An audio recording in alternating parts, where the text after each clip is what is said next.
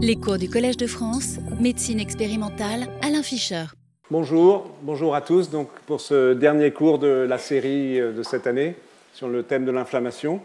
Donc aujourd'hui, je vais vous parler d'inflammation et intestin, euh, donc spécifiquement de maladies chroniques inflammatoires de l'intestin, et vous entendrez après euh, un exposé par Harry Sokol qui vient d'arriver, qui est le spécialiste français de ces maladies. Donc je vous suggère très fortement de rester parce que vous y apprendrez des choses très intéressantes et il corrigera les erreurs que j'aurais faites euh, dans l'heure et demie qui précède. Alors, euh, inflammation et intestin, c'est un, si on veut, un partenariat, si je puis dire ainsi, avec trois euh, agents importants.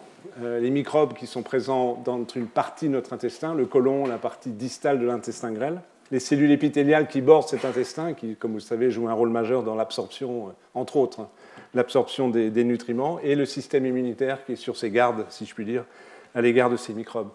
Euh, je vous rappelle que la quantité de microbes, de bactéries qui sont présentes dans le côlon, donc la partie distale de, l'intestin grêle, est absolument colossale. C'est de l'ordre de 30 000 milliards de, bactéries, c'est-à-dire plus que de cellules que nous avons dans le corps. Et qu'en plus, même si on les numère euh, moins facilement pour l'instant, euh, il y a aussi des champignons, éventuellement des parasites et beaucoup de virus. Donc le microbiote, comme on dit, qui est présent dans l'intestin, mais aussi ailleurs, à la surface de la peau, la partie, euh, certaines autres muqueuses comme le, système rhinopharyngé est un constituant majeur de notre organisme et joue un rôle évidemment essentiel. Je pense que Harry Sokol vous en reparlera un peu plus que moi, même si je vais aussi vous en parler, euh, dans la physiologie et donc la pathologie des maladies de l'intestin.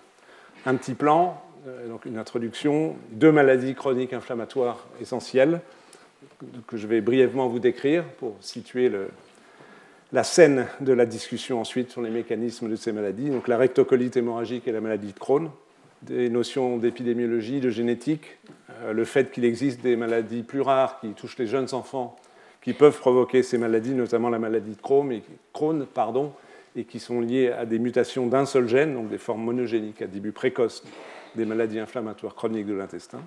Donc le rôle de la flore intestinale dont je viens de dire un mot, mais cette fois-ci vu sous un angle pathologique, de façon plus large, un certain nombre de, notions de, physiopathologie, les interactions entre microbiote et lymphocytés, et puis on, finira sur des considérations thérapeutiques, sans entrer dans de grands détails, mais enfin sur les orientations actuelles, les résultats euh, des thérapeutiques qui sont fondés sur un modèle que j'ai déjà développé dans des cours précédents, précédents sur qu'est-ce qu'on sait de la physiopathologie de ces maladies, même si, comme euh, je pense, vous le savez déjà, et vous allez le savoir encore plus euh, dans l'heure et demie qui viennent, on est loin de tout comprendre dans les mécanismes assez complexes de ces maladies. Et puis on essaiera de conclure.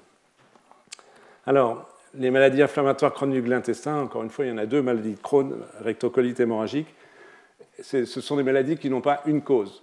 Elles sont multifactorielles et complexes, je viens de le dire, et il y a certainement, interviennent, on en parlera, des facteurs génétiques, donc héréditaires, des mutations de gènes, des variants de gènes pour être plus précis, des facteurs environnementaux, bien sûr. Il y en a quelques-uns qui sont énumérés sur cette diapositive d'introduction, euh, à commencer bien sûr par la flore, euh, les, microbes qui sont présents au niveau de l'intestin. Donc quelques éléments de, généralité qui, qui extraient d'un tableau qui est dans un livre que j'utilise beaucoup pour introduire les cours, le, livre de médecine interne dit de Harrison.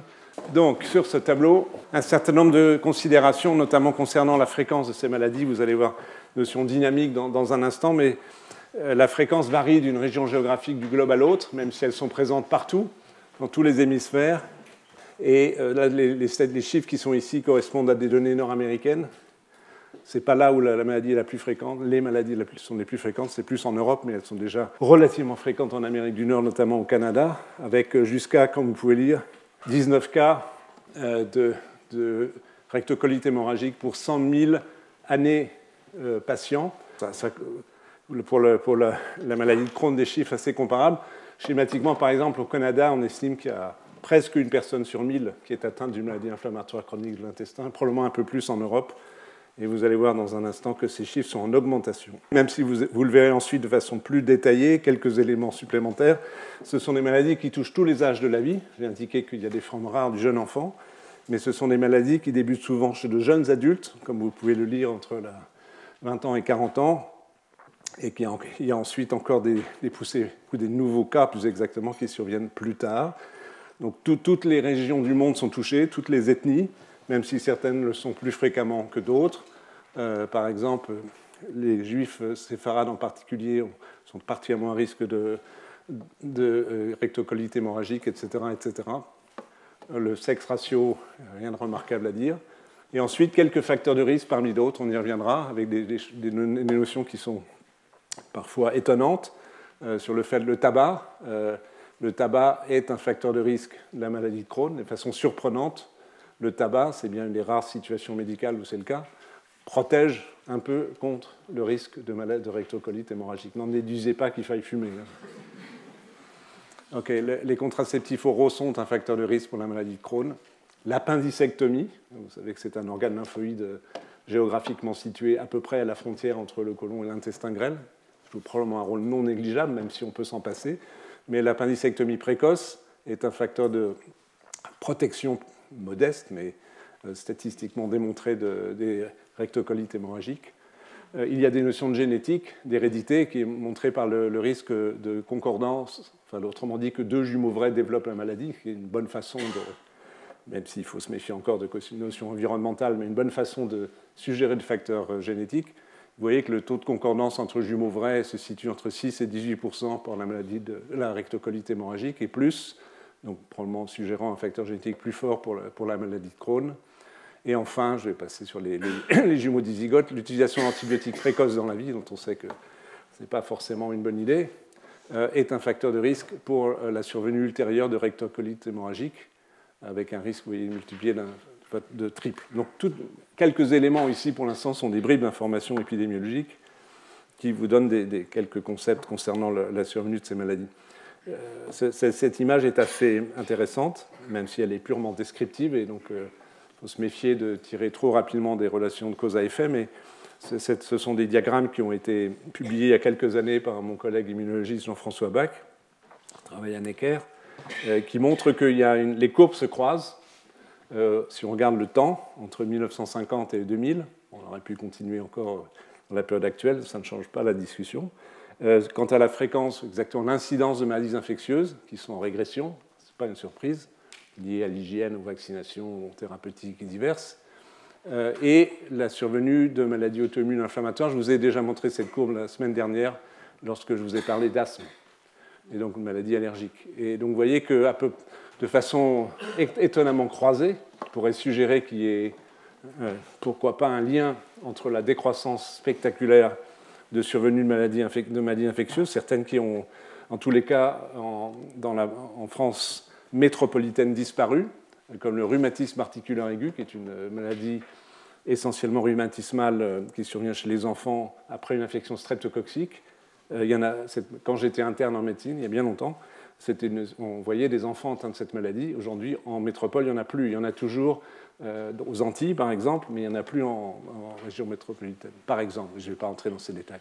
Et à l'inverse, donc, l'émergence croissante en fréquence de maladies auto-immunes, inflammatoires et allergiques, dont vous avez ici la maladie de Crohn, où schématiquement, sur ce diagramme qui correspond à des données regroupant ce que l'on connaît de l'épidémiologie de ces maladies dans le monde occidental au, sens large, donc Amérique du Nord, Europe, Australie, Japon en gros, vous voyez que pour ce qui concerne la maladie de Crohn, eh bien, il y a, en 2000 à peu près, il y a presque quatre fois plus de cas qu'il n'y en avait en 1950. Et ce n'est pas vraiment faute de diagnostic.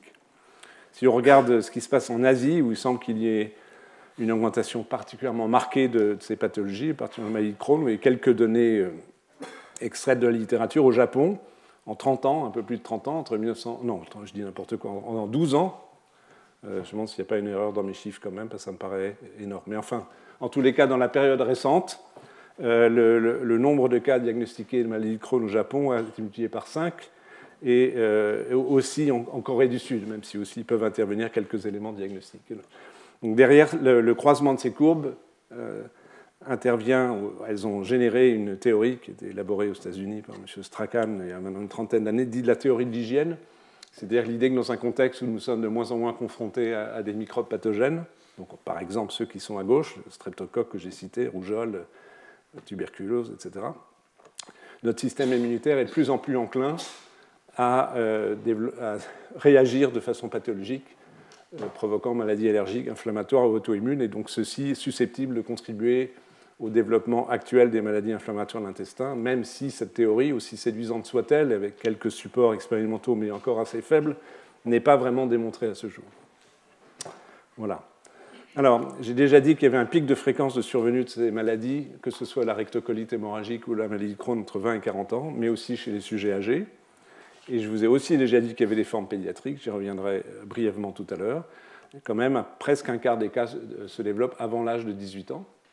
Euh, et il y a donc des formes très précoces, y compris dès les premiers jours de vie, euh, qui sont d'origine héréditaire, donc de façon une espèce de vision schématique des choses, mais pas vraiment fausse. Euh, en fonction de l'âge, plus, le début est précoce de la maladie, plus il est probable que la maladie soit héréditaire et éventuellement liée à des mutations d'un gène, donc dans les formes très très précoces de l'enfant. Et plus on avance en âge et que surviennent ces maladies inflammatoires de l'intestin, plus, il est probable que l'environnement joue un rôle et que la génétique joue un rôle moindre, même s'il continue, il continue à y avoir des facteurs de prédisposition, mais qui ne sont plus monogéniques, mais qui sont une constellation de, variations dans le génome qui, favorisent ces maladies. J'y reviendrai euh, tout à l'heure. Voilà, alors entrons quand même dans quelques détails de description de ces maladies, de savoir de quelles maladies on parle, comment elles sont caractérisées. Donc brièvement, d'abord la rectocolite hémorragique, puis je discuterai de la maladie de Crohn. Donc ce sont des maladies digestives qui se manifestent essentiellement par de la diarrhée. La rectocolite hémorragique, comme son nom l'indique, euh, est accompagnée de saignements au niveau du, rectum. La pathologie donc touche essentiellement le rectum et de façon variable le côlon, s'accompagne de douleurs, d'inflammation, d'anémie, vous pouvez le lire, et les, risques euh, sont des complications plus sévères euh, sous forme d'hémorragie partiellement important de, la muqueuse euh, intestinale euh, colique et ou rectale, et risque, si les lésions s'en font en profondeur dans, l'intestin, de, perforation, et cette maladie évolue par poussée, donc on, peut, si on veut, euh, même pas si on veut, pour les médecins c'est évidemment important pour définir les thérapeutiques, classer la maladie en fonction de, de ces paramètres en modéré, intermédiaire ou sévère, en fonction du nombre d'épisodes de diarrhée au quotidien, la présence de sang dans les selles, évidemment, qui est un élément important. Si la maladie s'accompagne, puisqu'il y a inflammation, inflammation systémique avec de la fièvre, de l'anémie, qui peut être à la fois liée à l'inflammation, mais aussi au saignement, lorsque ceux-ci sont importants. Donc la vitesse de sédimentation, si elle est accélérée, est un marqueur d'inflammation générale. Et évidemment, une notion importante, vous allez voir une image ensuite, c'est l'aspect endoscopique qui permet aux gastroentérologues euh, de, de porter un diagnostic à la vision des, des lésions macroscopiques et à, la vision des lésions histologiques. Après biopsie de, la muqueuse euh, endommagée, euh, vous voyez donc les lésions vont d'un érythème, donc une inflammation superficielle de, la, muqueuse, euh, avec une mauvaise visibilité de la vascularisation des vaisseaux situés sous la muqueuse et un aspect finement granulé de, cette muqueuse. en s'aggravant, l'érythème peut, être plus sévère, les granules plus large, on voit encore moins bien les vaisseaux, et au contact de l'appareil, de l'endoscope, peut apparaître un saignement, et un degré de plus, ce sont des saignements spontanés avec des, ulcérations de la muqueuse. Voici une image que j'ai toujours extraite de ce livre, donc qui n'est pas spécialement euh, consacré aux maladies digestives, mais évidemment qui en parle, le, Harrison, le textbook de, médecine interne. Euh, voici une image d'endoscopie euh, donc, colique où vous voyez un érythème, la muqueuse est rouge, et des, exudats blanchâtres qui sont situés de façon diffuse. C'est une caractéristique de cette maladie en opposition à la maladie de Crohn. Euh, et la fragilité de la muqueuse, vous ne pouvez pas la voir ici, mais elle existe au toucher, donc au contact qui peut provoquer les, saignements. Et donc ces lésions touchent le rectum et d'une façon plus ou moins diffuse le côlon avec un caractère continu des lésions niveau histologique par rapport aux belles villosités. J'aurais dû peut-être vous remettre une image normale d'intestin de, de côlon, euh, mais où on voit des, villosités et des cryptes. On voit essentiellement, euh, c'est un, infiltrat. tous les petits points violets sont les noyaux de, cellules du système immunitaire. Donc une inflammation considérable euh, de, de la muqueuse et sous-muqueuse. Ça, ce sont les infiltrats lymphocytaires, pas que lymphocytaires, mais essentiellement lymphocytaires. Des, des anomalies des cryptes, donc les, les régions invaginées de, la muqueuse intestinale, qu'on voit moins euh, bien sur, cette coupe ici, et l'érosion de la muqueuse qu'on devine à la, partie superficielle de, cette image d'histologie. Donc voilà de façon succincte les, éléments cliniques de cette maladie, donc encore une fois qui évolue par poussée, dont on ne guérit pas vraiment et sur lesquels les, traitements anti-inflammatoires, on y reviendra, ont une certaine efficacité. Et, il y a également donc une variabilité dans la sévérité de la maladie. La maladie de Crohn, qui évolue également par poussée avec une sévérité variable, il y a des éléments cliniques communs et des différences. C'est une maladie qui provoque beaucoup de douleurs. Les, personnes qui ont cette maladie peuvent avoir des douleurs sans diarrhée, par exemple, mais la diarrhée est évidemment un symptôme fréquent. Fièvre, la perte de poids est souvent marquée, euh, et il y a aussi un syndrome inflammatoire. Et là, la maladie n'évolue pas vraiment sous forme d'hémorragie, comme c'était le cas pour la rectocolite hémorragique, mais plutôt sous le forme euh, de rétrécissement de, la muqueuse qui peut aller jusqu'à une obstruction, un tiers des cas, donc éventuellement une forme d'occlusion, et par, fusion entre différentes régions de l'intestin, la, survenue de fistules, de fissures.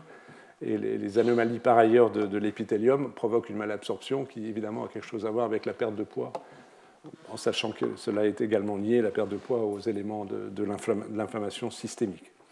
Et dans cette maladie de Crohn, en plus euh, de, la symptomatologie digestive, il, peut y avoir des manifestations extra-intestinales. Vous allez voir une diapositive tout à l'heure qui les liste, et elles sont très nombreuses. Ils sont d'autres manifestations inflammatoires.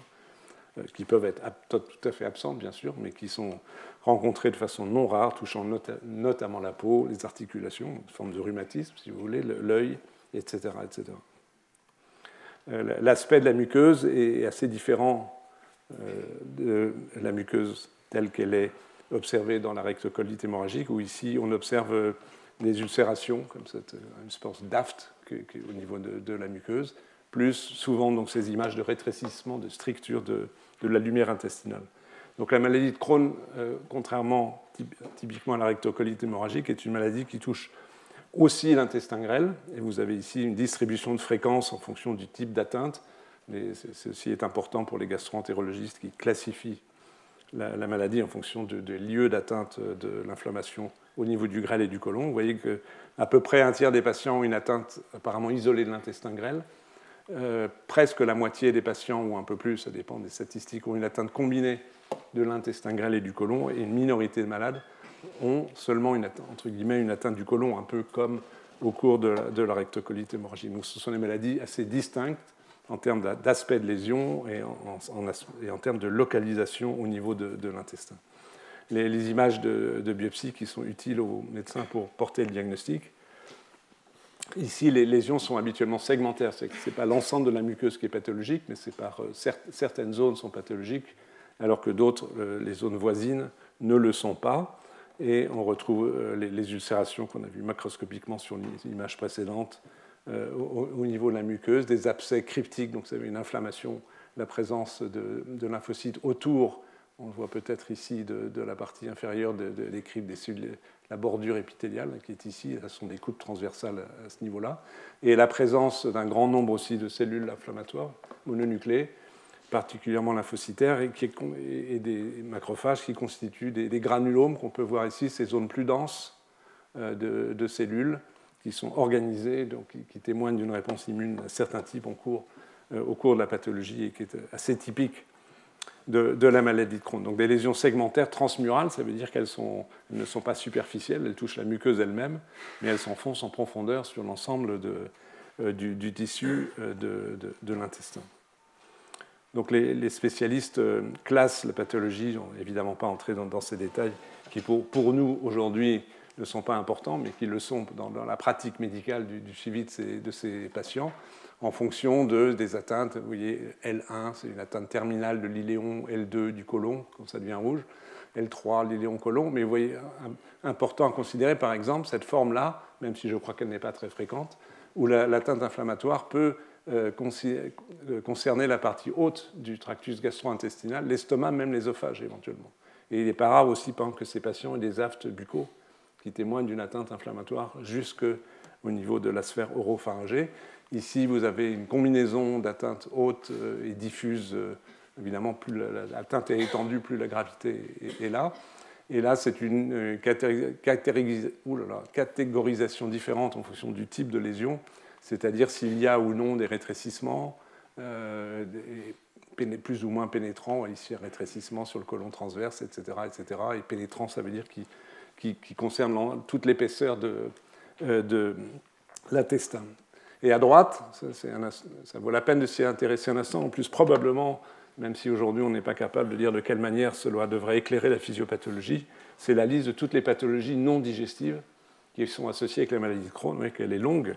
Euh, évidemment, la, fréquence relative de chacune est limitée, mais quand même, euh, vous pouvez avoir euh, des, atteintes cutanées nécrotiques, des abcès stériles comme le pyoderma gangrenosum, comme c'est marqué ici, des érythèmes noueux, ce sont des papules dures inflammatoires présentes dans le tissu sous-cutané, ici donc des lésions articulaires, d'arthrite, encore ici de l'arthrite, et d'autres, y compris de l'asthme, par exemple, dont on parlait la semaine dernière, le vascularite. Bref, même si c'est une maladie essentiellement inflammatoire de l'intestin, du grêle et du côlon, et ou du côlon, ça peut être aussi une maladie inflammatoire plus diffuse qui suggère des éléments euh, contributifs ou de progression de la maladie qui ne concernent pas que des événements qui se euh, passent au sein de, l'intestin.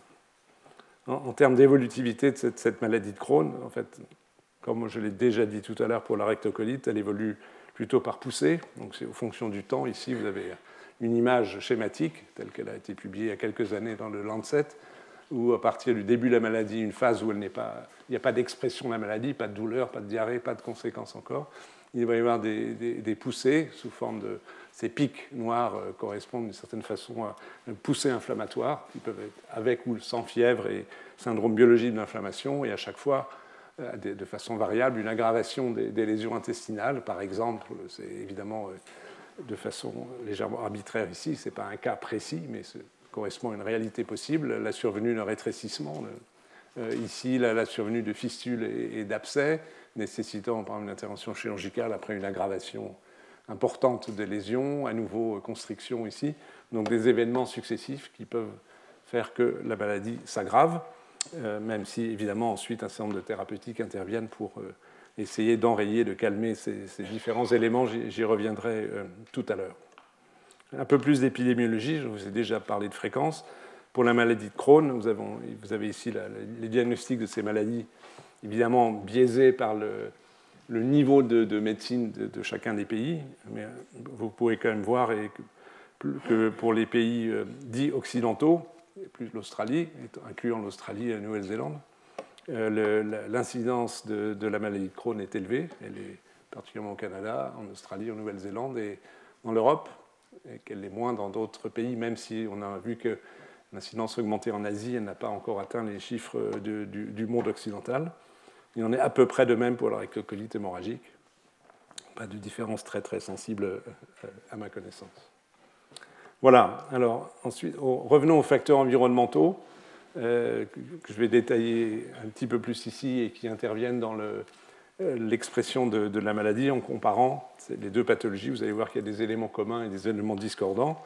Le fait de vivre en milieu urbain, qui peut s'interpréter de diverses manières sur le plan étiologique, est un facteur de risque par rapport au, à vivre en milieu non urbain. Rappelez-vous, pour ceux qui étaient là, ce que j'ai décrit sur le, risque de maladie allergique en fonction de, de l'environnement dans lequel vivent de jeunes enfants, ou le fait d'être dans des fermes avec des animaux protège contre, euh, partiellement, mais de l'allergie, il était montré que ça protégeait aussi un peu contre les maladies inflammatoires de l'intestin. Donc est-ce que c'est lié à ces questions de, contact précoce dans la vie avec certains types de, molécules d'origine bactérienne qui permettent de canaliser les réponses immunitaires? C'est possible, mais ce n'est pas certain. En tous les cas, cela pourrait jouer un rôle aussi dans ce cas-là. Le tabac, je l'ai déjà évoqué comme facteur de risque et maladie de Crohn et qu'il est protecteur dans la rectocolite hémorragique. Je n'ai aucune idée pourquoi, mais peut-être euh, Harry a une idée. Il n'en a pas non plus, malheureusement. Donc euh, voilà.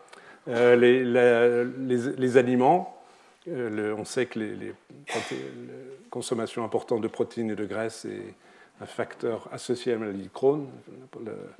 L'alimentation très sucrée à la rectocolite hémorragique. L'épendicectomie, je l'ai déjà décrit tout à l'heure, j'en n'en parle plus. L'antibiothérapie précoce également un facteur de risque de maladie de Crohn.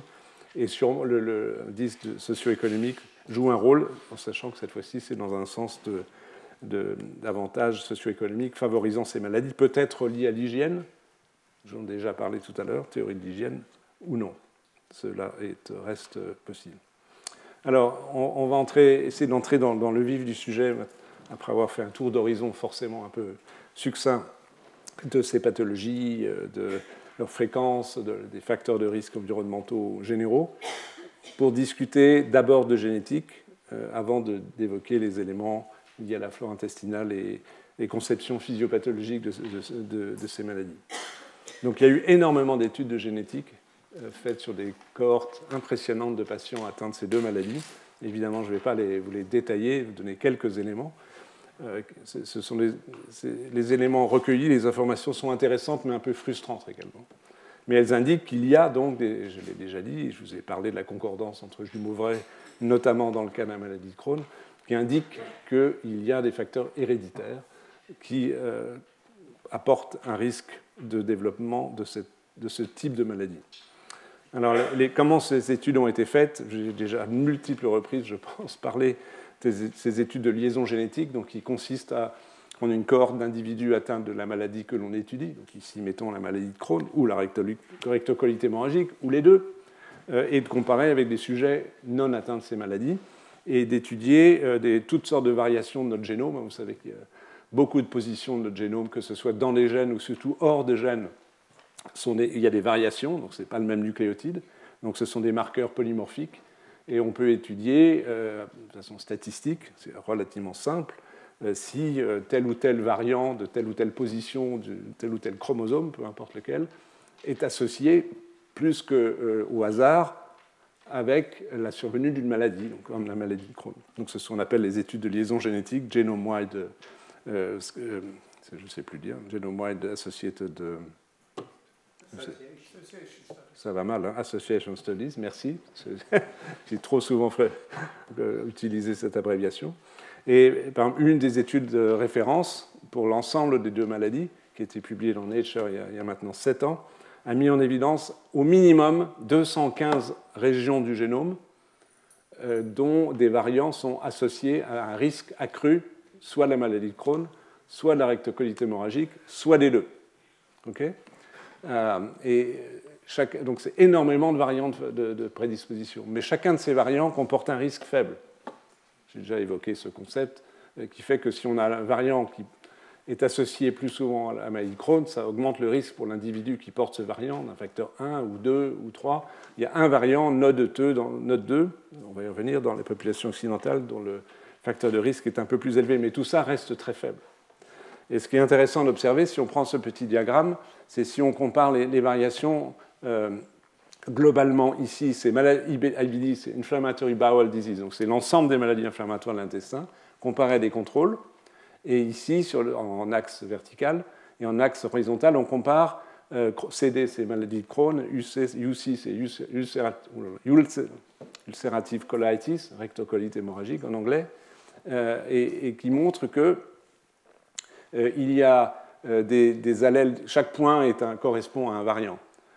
Et un certain nombre sont absolument partagés, c'est-à-dire qu'il n'y a pas de différence entre les patients atteints de maladie de Crohn et, de, de, colite ulcéreuse, de rectocolite hémorragique. D'autres, en bleu, sont des variants qui sont associés avec le risque de, rectocolite hémorragique, comme certains allèles HLA, et d'autres, de l'autre côté, ici en rouge, orange, je ne sais plus, ce sont des allèles et des variants si on considère ici des gènes, on va revenir sur cette notion tout à l'heure, qui sont associés avec la maladie de Crohn, comme par exemple PTPN22, qui est une phosphatase qui intervient dans la régulation de la mise en jeu des, réponses des lymphocytes T. Euh, vous voyez, donc il y a des variants partagés, c'est ce que montre aussi. Euh, non, pardon, il montre autre chose, ce diagramme-là, on verra après. Euh, des variants partagés, donc des facteurs de risque communs aux deux types de maladies inflammatoires de l'intestin, qui indiquent qu'il y a certainement des éléments physiopathologiques partagés, mais d'autres qui sont distincts, ce qui n'est évidemment pas une surprise. Alors quand on croise ces éléments, on s'aperçoit que le IBD, donc le, cercle violet, si on prend des nombres d'allèles variants, de façon intéressante, croise avec des, variants génétiques qui sont présents dans des, risques de maladies infectieuses, comme la lèpre ou MSMD, sont des, des maladies génétiques. J'ai eu l'occasion de vous parler euh, qui, euh, qui, donnent les risques de maladies infectieuses graves par les mycobactéries. Donc comme si les, mêmes éléments qui sont impliqués dans l'immunité contre des mycobactéries, lèpre ou euh, mycobacterium tuberculosis ou ou, associés, sont aussi des variants, peuvent être associés sous des formes moins sévères, mineures, hein, au risque de maladies inflammatoires de l'intestin. Donc, suggérant que les mêmes mécanismes sont en jeu, éventuellement dans des sens opposés, ça, dépend des cas.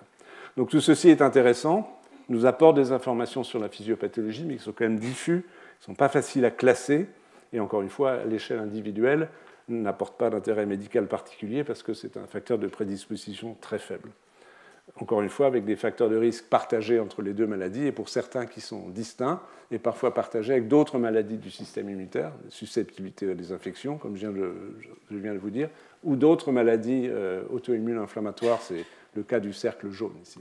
Donc on apprend un certain nombre de choses. Néanmoins, il y a aussi une certaine frustration. Ici, une étude qui, est un peu, qui, qui date de 2016 ou qui reprend un certain nombre de facteurs de risque, ici pour la maladie de Crohn uniquement, et qui essaye d'évaluer euh, le, rôle euh, du tabac et de la génétique, et qui, in fine, ne rendent compte que d'une petite fraction euh, du risque. les causes connues telles que cette étude le définit, à mon avis, c'est un peu pessimiste, mais enfin, c'est significatif en termes de faiblesse de la valeur. Les causes connues tabac et génétique, donc un facteur environnemental et les, les différents variants du génome, ne rendent compte que de 8% du risque de maladie de Crohn tel que cette cette étude, en tous les cas, le définit note 2, qui est le variant le plus important, euh, qui correspond à un récepteur de l'immunité innée, donc impliqué dans, les réponses de l'immunité innée contre les microbes. Euh, même ce variant-là, à lui tout seul, il a, une, forte valeur statistique, mais c'est un, variant, même si de loin c'est le plus élevé de tous, euh, qui reste encore assez faible dans le déterminisme de la maladie. Donc des informations, mais aussi euh, malheureusement pas une explication claire de, ce qui se passe. Je, vais y revenir parce qu'on peut essayer d'aller plus loin. Mais une, notion qui n'est pas inintéressante, c'est que si on regarde pour la même maladie quels sont les variants qui correspondent à des facteurs de risque génétique et on s'intéresse à des populations différentes, on a des résultats différents. Ici, euh, vous avez, euh, à travers les deux diapositives suivantes, vous allez voir la, comparaison de facteurs de risque, toujours les mêmes, hein, donc de variants du génome, dans des gènes ou hors de gènes, dans les régions de régulation, on va y revenir, qui sont associés à, la maladie de Crohn, en comparant ce qui se passe chez les sujets euh, d'Asie de l'Est, Japon, Chine, Corée, euh, avec euh, des personnes qui ont cette maladie en Europe. et donc si les variants étaient les mêmes en termes de risque entre les populations asiatiques et européennes, tous les points qui correspondent à chacun des variants devraient s'aligner sur euh, la diagonale. Vous voyez qu'il y a un nombre de points qui sont au-dessus, qui sont des facteurs de risque propres aux populations asiatiques, et des points qui sont en dessous, comme TNSF15 par exemple, euh, ou le CXL5, ou ces molécules importantes, l'autophagie par exemple, qui sont des, variants, surtout ceux-là, qui sont au-delà de 1, euh, qui sont, ça dépend comment on les regarde, en protecteur ou, en, risque, facteur de risque de la maladie, ça sont des, variants associés à la maladie de Crohn chez les Européens.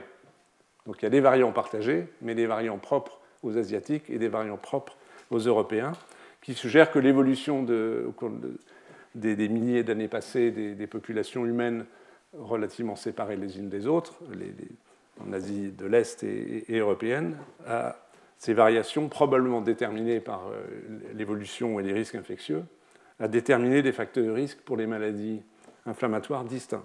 Et ces études, comme vous pouvez le voir, elles sont faites sur des grands nombres de patients, 22 000 patients, comme vous pouvez le voir. on peut l'exprimer, ces résultats, d'une autre façon, qui peut-être sont plus clairs à, lire. Vous avez ici euh, à gauche la colonne des facteurs de risque euh, chez les Européens et à droite chez les personnes habitant qui est originaire de l'Asie de l'Est. Et vous avez, la, légende est ici, euh, vous avez quand c'est en bleu, ça veut dire que c'est un facteur de risque euh, qui n'est, présent en gros que chez les Européens, parce qu'il n'y a pas de variation. Ces variants de note 2, justement, n'existent pas dans les populations d'Asie. Donc ce variant qui est l'élément génétique le plus déterminant, même s'il est faible, du risque de maladie de Crohn chez les Européens, est un variant qui n'existe pas dans les populations asiatiques. Euh, a contrario, le variant de euh, cette molécule de la famille du TNF, TNSF15, TNSF6, joue un rôle important. Euh, la, taille est une, donne une notion d'importance et donc est fréquemment impliqué, enfin associé plus exactement à la maladie de Crohn chez les populations asiatiques, mais avec un facteur de risque qui est bien différent de ce qu'on observe dans les populations européennes. Oui, il y a énormément de différences. On retrouve un autre variant concernant le récepteur de l'interleukine 23, qui joue un rôle dans la différenciation de lymphocytes pathogènes dans la maladie de Crohn, euh, qui a euh, euh, un variant qui est présent dans les populations européennes, qui est carrément absent dans les populations asiatiques, à nouveau en bleu, et puis un autre variant avec un facteur de risque qui est plus important dans les populations européennes que asiatiques. Donc probablement, on peut conclure de ces données qui ont un intérêt théorique, c'est que l'influence du fond génétique, de, ces variants qui sont apparus au cours de l'évolution et qui ont été potentiellement sélectionnés par des facteurs environnementaux, nutritionnels, microbiens, euh, donc euh, l'ont été dans des environnements différents, environnements microbiens ou, nutritionnels, et les, les deux, de, par exemple, de populations vivant au Japon il y a 5000 ans n'étaient pas le même que les populations vivant en Europe il y a, 5000 ans, par exemple, et donc témoignent indirectement de l'interaction génétique-environnement, peut-être à l'égard du, contrôle microbien, mais peut-être aussi à l'égard d'autres éléments, et euh, donc font que ces éléments interviennent de façon distincte dans euh, le risque de survenue de maladie de Crohn, encore une fois, même si ce risque est relativement faible. Ce type d'analyse peut être poussé un peu plus loin. Euh, il y, a, des publications plus récentes, comme un autre article publié dans Nature en 2017, où cette fois-ci, on, va plus loin dans l'analyse en combinant deux notions, deux analyses plus exactement. La première, c'est toujours le GWAS, donc on cherche les variants du génome dont la fréquence est augmentée euh, chez les populations atteintes de, de la maladie de Crohn. Mais on va y coupler un deuxième type d'étude, ce qu'on appelle l'expression des gènes candidats, c'est-à-dire lorsqu'on trouve un variant quelque part dans le génome, soit dans un gène lui-même, soit à côté d'un gène, par exemple, on va étudier si ce variant est associé à un niveau d'expression du gène plus ou moins élevé, ce qu'on appelle les QTL, Quantitative Trait euh, Locus. Donc c'est une, variation qui a pour conséquence de faire qu'un gène donné va être exprimé plus ou moins. Donc, in fine, il y a plus ou moins de protéines, plus ou moins de fonctions. Et ceci est génétiquement déterminé. Et donc, si on combine ces analyses, on peut aller un peu plus loin dans l'analyse et, être un peu plus. On peut raffiner un tout petit peu euh, l'étude des facteurs de risque parce que cela permet d'intégrer les variants non codants, c'est-à-dire qu'ils n'entraînent pas une modification d'un acide aminé dans un gène, mais une variation en fait d'une région qui régule l'expression d'un gène. Je vous rappelle que l'essentiel de notre génome intervient dans la régulation des gènes. Le, génome codant, donc les gènes proprement dits, ne représentent que 2% de notre génome. Donc ces analyses sont beaucoup plus puissantes, parce qu'elles permettent d'intégrer euh, plus d'éléments d'information, variations génétiques et conséquences fonctionnelles éventuelles. Et si on fait ça, on arrive à des résultats qui ne sont pas totalement inintéressants. Par exemple, ici, vous avez une synthèse euh, qui permet de, si on va de, la gauche à la droite, les études sont de plus en plus sophistiquées. Là, c'est GWAS uniquement. Donc chaque point, c'est un locus de, susceptibilité, tel qu'on l'a évoqué. Ici, ça touche l'ensemble des maladies inflammatoires de l'intestin. Ici, on a analysé ensemble plusieurs études de GWAS, donc on augmente la puissance statistique en ayant non plus des dizaines de milliers, mais des centaines de milliers de cas de malades étudiés, comparés à des populations contrôle. Et ici, on arrive à droite aux notions qui combinent à la fois les études de liaison génétique et des études fonctionnelles. Et on peut retrouver et préciser comment, quelques familles de molécules euh, dont on peut penser qu'elles jouent un rôle dans, la, survenue de ces maladies. J'ai déjà cité l'IL-23 récepteur, c'est un récepteur d'une cytokine, on va le voir réapparaître tout à l'heure, qui joue un rôle dans la différenciation de lymphocytes euh, qui sont probablement pathogènes dans, les maladies inflammatoires de l'intestin. Donc les gens qui ont ce, type de variant euh, peuvent avoir une réponse excessive à la cytokine interleukine 23 qui va favoriser, plus que chez quelqu'un qui n'a pas ce variant, une réponse fonctionnelle forte vers la différenciation de ces lymphocytes pathogènes. Ici, vous avez aussi d'autres récepteurs de cytokines qui jouent un rôle dans, l'induction des réponses des lymphocytes une kinase TIC2 qui est impliquée dans l'activation à la fois des, lymphocytes T, mais aussi des cellules de l'immunité innée. Donc on peut penser aussi que ça aggrave leur capacité d'intervention. Ici, c'est inintéressant, vous avez une, famille de molécules dont on retrouve différents euh, éléments en fonction du type d'étude, qui sont des intégrines, c'est-à-dire des molécules d'adhésion, et des molécules d'adhésion des leucocytes, donc probablement qui favorisent euh, lorsque des, variants le rendent plus propice, l'adhésion, donc la, migration, puis l'adhésion de cellules inflammatoires dans la zone de l'intestin qui est touchée. Donc on peut progressivement avancer, même si, comme vous voyez, on est loin du compte. Même si on définit quelques familles de molécules, on ne définit pas un scénario explicatif de ces maladies. C'est comme si on avait un pulse gigantesque avec des centaines de milliers de pièces dont on a quelques-unes aujourd'hui disponibles pour reconstituer l'image générale. Euh, par ce type d'analyse génétique, on peut aller au-delà de facteurs de risque qui déterminent le fait de développer ou non la maladie. C'est ce que, de façon implicite, j'ai évoqué jusqu'à présent. Mais on peut aussi définir des facteurs de risque qui interviennent sur le pronostic de la maladie. Si on prend des sujets, mettons c'est le cas de cette diapositive, tous la maladie de Crohn, on va essayer de voir si dans le génome de ces sujets, en les comparant les uns aux autres, si, est-ce qu'il y a des éléments qui sont associés avec un plus mauvais pronostic, avec des formes plus graves. Et on en trouve un peu, même si à nouveau les facteurs de risque sont relativement faibles. Donc en fait là, c'est une vision de tous les, tous les, variants sur tous les chromosomes étudiés. C'est une façon de montrer ce, type euh, d'image. Et vous voyez qu'il y en a quelques-uns ici. Il y a, on retrouve le, système HLA lui-même, qui, comme très souvent euh, intervient par certains de ces allèles euh, dans la survenue de maladies auto-immunes ou inflammatoires.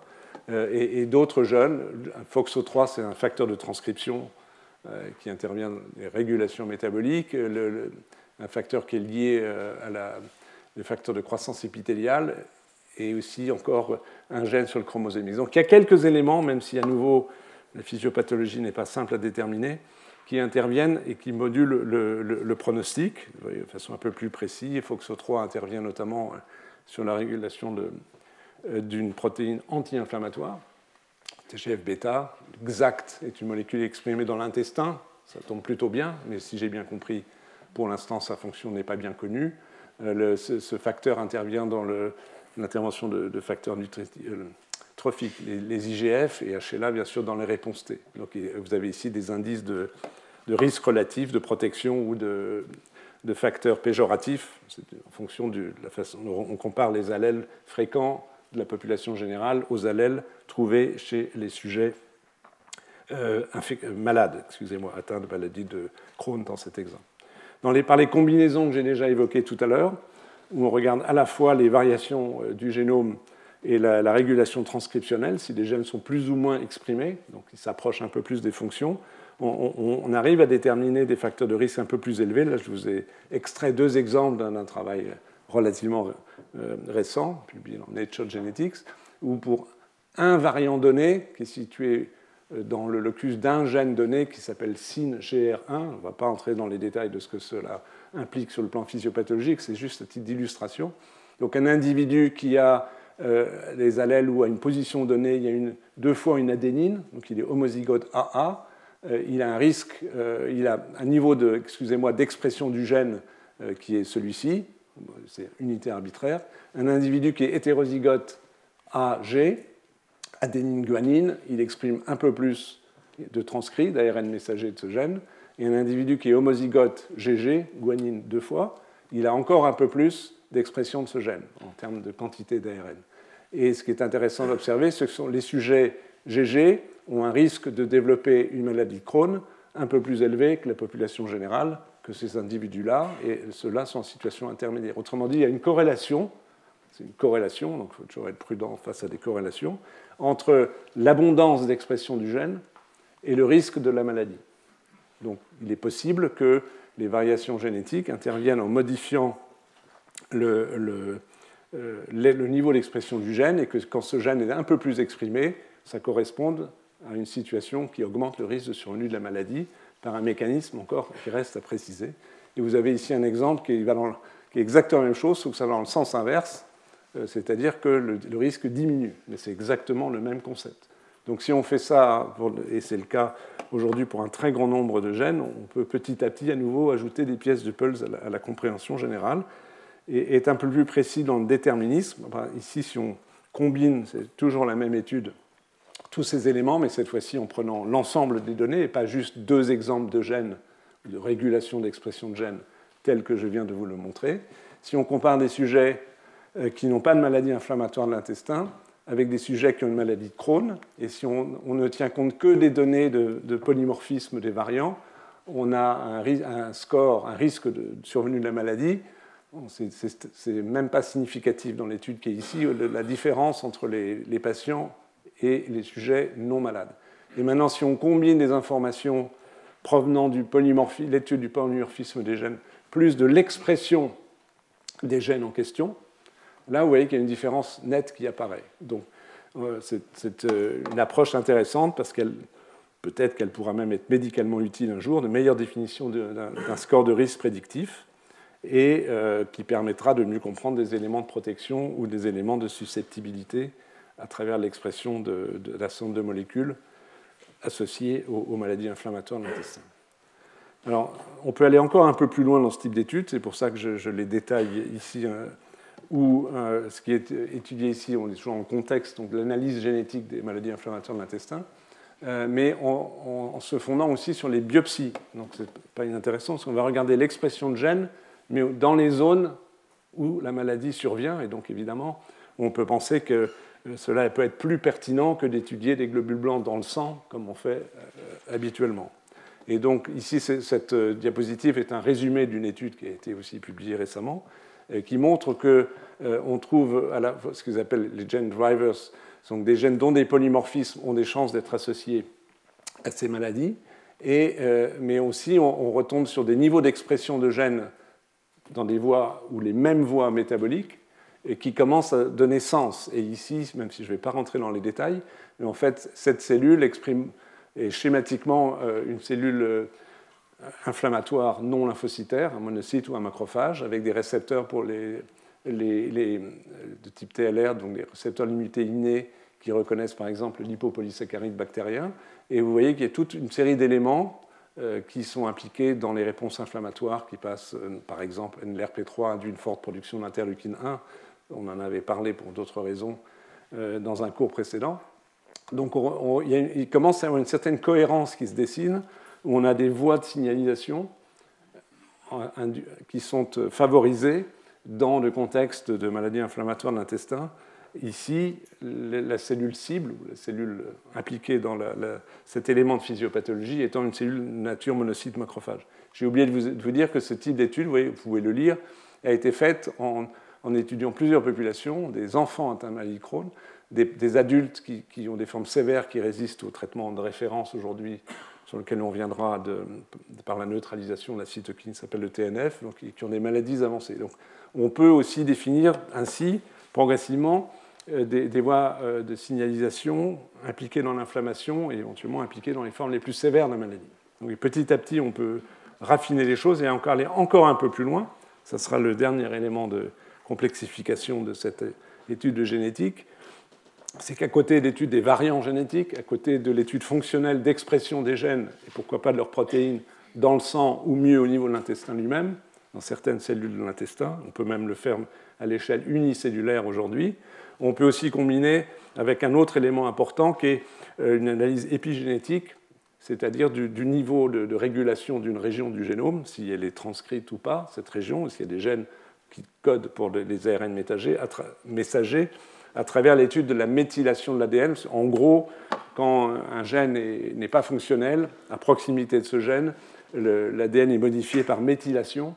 Et cette méthylation correspond de façon un peu schématique à une, zone non active. Donc plus on va trouver une région, du génome méthylée, moins elle sera impliquée dans une transcription de gènes et donc de, de fonctions euh, de ce type. Donc, dans cette étude-là, qui est une autre étude publiée récemment, dans le journal qui s'appelle Gastroentérologie, ont été étudiés euh, à la fois euh, à partir de biopsies des cellules épithéliales intestinales dans les zones non actives, pour se mettre aussi à l'abri des conséquences secondes de l'inflammation liée aux cellules du système immunitaire, donc des patients atteints de rectocolite hémorragique, des patients atteints de maladie de Crohn et, des sujets contrôlés ont même été cultiver in vitro ce qu'on peut faire aujourd'hui, des cellules épithéliales de l'intestin pour constituer des petits intestins, qu'on appelle des organoïdes d'intestin qui permettent d'étudier in vitro le comportement de ces cellules et d'y étudier l'expression de gènes, la fameuse méthylation, il y a des façons précises de le faire, je n'entre pas dans les détails, et ensuite de corréler toutes ces informations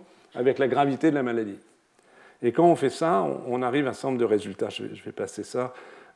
par exemple, pour ici, on a trois colonnes de résultats des maladies de Crohn de l'Iléon, des maladies de Crohn qui touchent plutôt le côlon, le côlon sigmoïde, et à droite, la rectocolite hémorragique. Et on s'aperçoit, donc si on, intègre toutes ces données, à la fois variation génétique, expression de gènes, méthylation de l'ADN, et donc in situ, en plus en étudiant les cellules in situ à proximité des lésions, on s'aperçoit par exemple, c'est juste indicatif, si on prend la maladie de Crohn dans l'iléon, euh, que sont exprimées particulièrement des molécules euh, qui sont impliquées, et ce n'est pas une énorme surprise, dans des signalisations liées à un certain nombre de cytokines, et notamment des lymphocytes T, mais aussi, par exemple, et vous ne pouvez pas le lire, mais euh, toute une série d'événements métaboliques, de, reprogrammation métabolique cellulaire. Et vous voyez très clairement qu'ici, pour la rectocolite hémorragique, ce ne sont pas du tout les mêmes voies qui sont mises en jeu, mais toute une série d'autres qui concernent la matrice extracellulaire. Donc les, tissus de soutien, qui sont dont, les, modifications euh, primitives ou secondaires, primitives génétiques, euh, interviennent dans la genèse de la maladie et sa gravité. Et on peut arriver à ce type de résultat, qui aura peut-être un intérêt médical prochainement, où on peut euh, stratifier les patients, ici en fonction euh, des modules d'expression de gènes. Et vous avez ici la, probabilité au cours du temps, exprimée ici il y a 60 semaines, donc un peu plus d'un an, la, probabilité que le patient ne développe pas de nouvelles poussées de la maladie.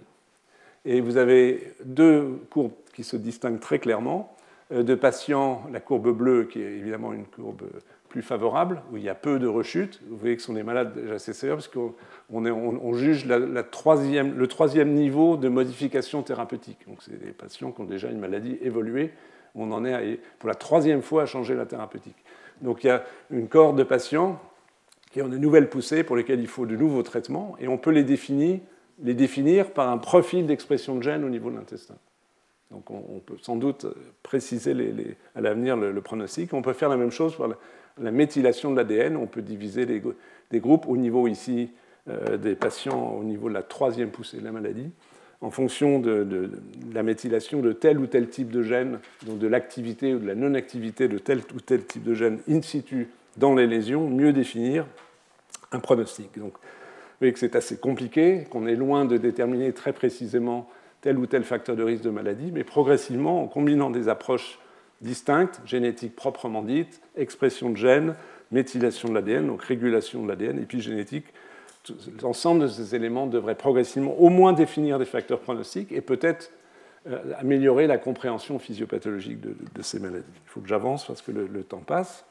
Euh, un mot sur les, formes précoces, donc celles qui surviennent chez les jeunes enfants, qui sont des maladies rares. Elles sont au-delà de l'importance de les étudier pour elles-mêmes, il y en a toute une série, des dizaines et des dizaines décrites aujourd'hui, elles ont peut-être aussi un intérêt comme modèle des maladies telles qu'elles s'observent chez l'adulte, là où la maladie n'est pas monogénique. Euh, de façon extrêmement schématique, hein, il y a beaucoup de flèches, c'est euh, assez indicatif euh, de la complexité des choses, mais dans, une maladie inflammatoire de l'intestin interviennent l'environ, on va y revenir dans un instant l'interaction entre cellules épithéliales, microbes et toutes les cellules du système immunitaire qui sont en dessous, les monocytes, les macrophages, entre autres les, lymphocytes. Et, donc, euh, il y a des effets directs de la flore sur les cellules épithéliales qui, activent les cellules inflammatoires, etc., etc. Et on peut disséquer certains de ces éléments au cours des maladies monogéniques. Je ne vais pas les, énumérer toutes, mais elles mettent le doigt sur le rôle de tel ou tel type de cellules. Par exemple, il existe une série de maladies où il y en a en fait cinq ici marquées par des noms de gènes. On appelle la, la chronique. C'est une maladie génétique, donc euh, monogénique, hein, qui touche les jeunes enfants, et qui les prédispose à toute une série d'infections bactériennes, et aussi par des champignons, et qui, dans un très grand nombre de cas, plus largement plus de la moitié des patients, ils développent une maladie qui est en gros une maladie de Crohn, sans que ce soit strictement, stricto sensu une infection. Et donc, qu'est-ce qui ne fonctionne pas bien chez ces patients? Eh bien, dans les cellules phagocytaires, les neutrophiles et les macrophages sont incapables de tuer des microbes qu'ils ont ingérés. Donc, ce que cette observation suggère, même si elle ne le démontre pas strictement, parce qu'on ne peut pas écarter d'autres fonctions, c'est que s'il n'y a pas un contrôle strict de microbes par les cellules phagocytaires, euh, la, persistance de certains types de, microbes, peut-être dans la flore intestinale, pourrait favoriser le, développement d'une maladie inflammatoire de l'intestin en créant une inflammation chronique. Autrement dit, c'est plus un déficit immunitaire stricto sensu, un défaut de contrôle de certains microbes, qu'une maladie inflammatoire, même si le défaut de contrôle provoque l'inflammation. Il y a quelques données récentes dans la littérature qui vont dans ce sens. si on prend juste à titre d'exemple la troisième colonne, il y a une maladie très très rare où sont absents ce qu'on appelle les lymphocytes régulateurs, je vous ai abondamment parlé, et ils sont absents parce qu'il y a une mutation du gène qui code la molécule qui s'appelle FOXP3, qui est indispensable au développement des lymphocytes régulateurs.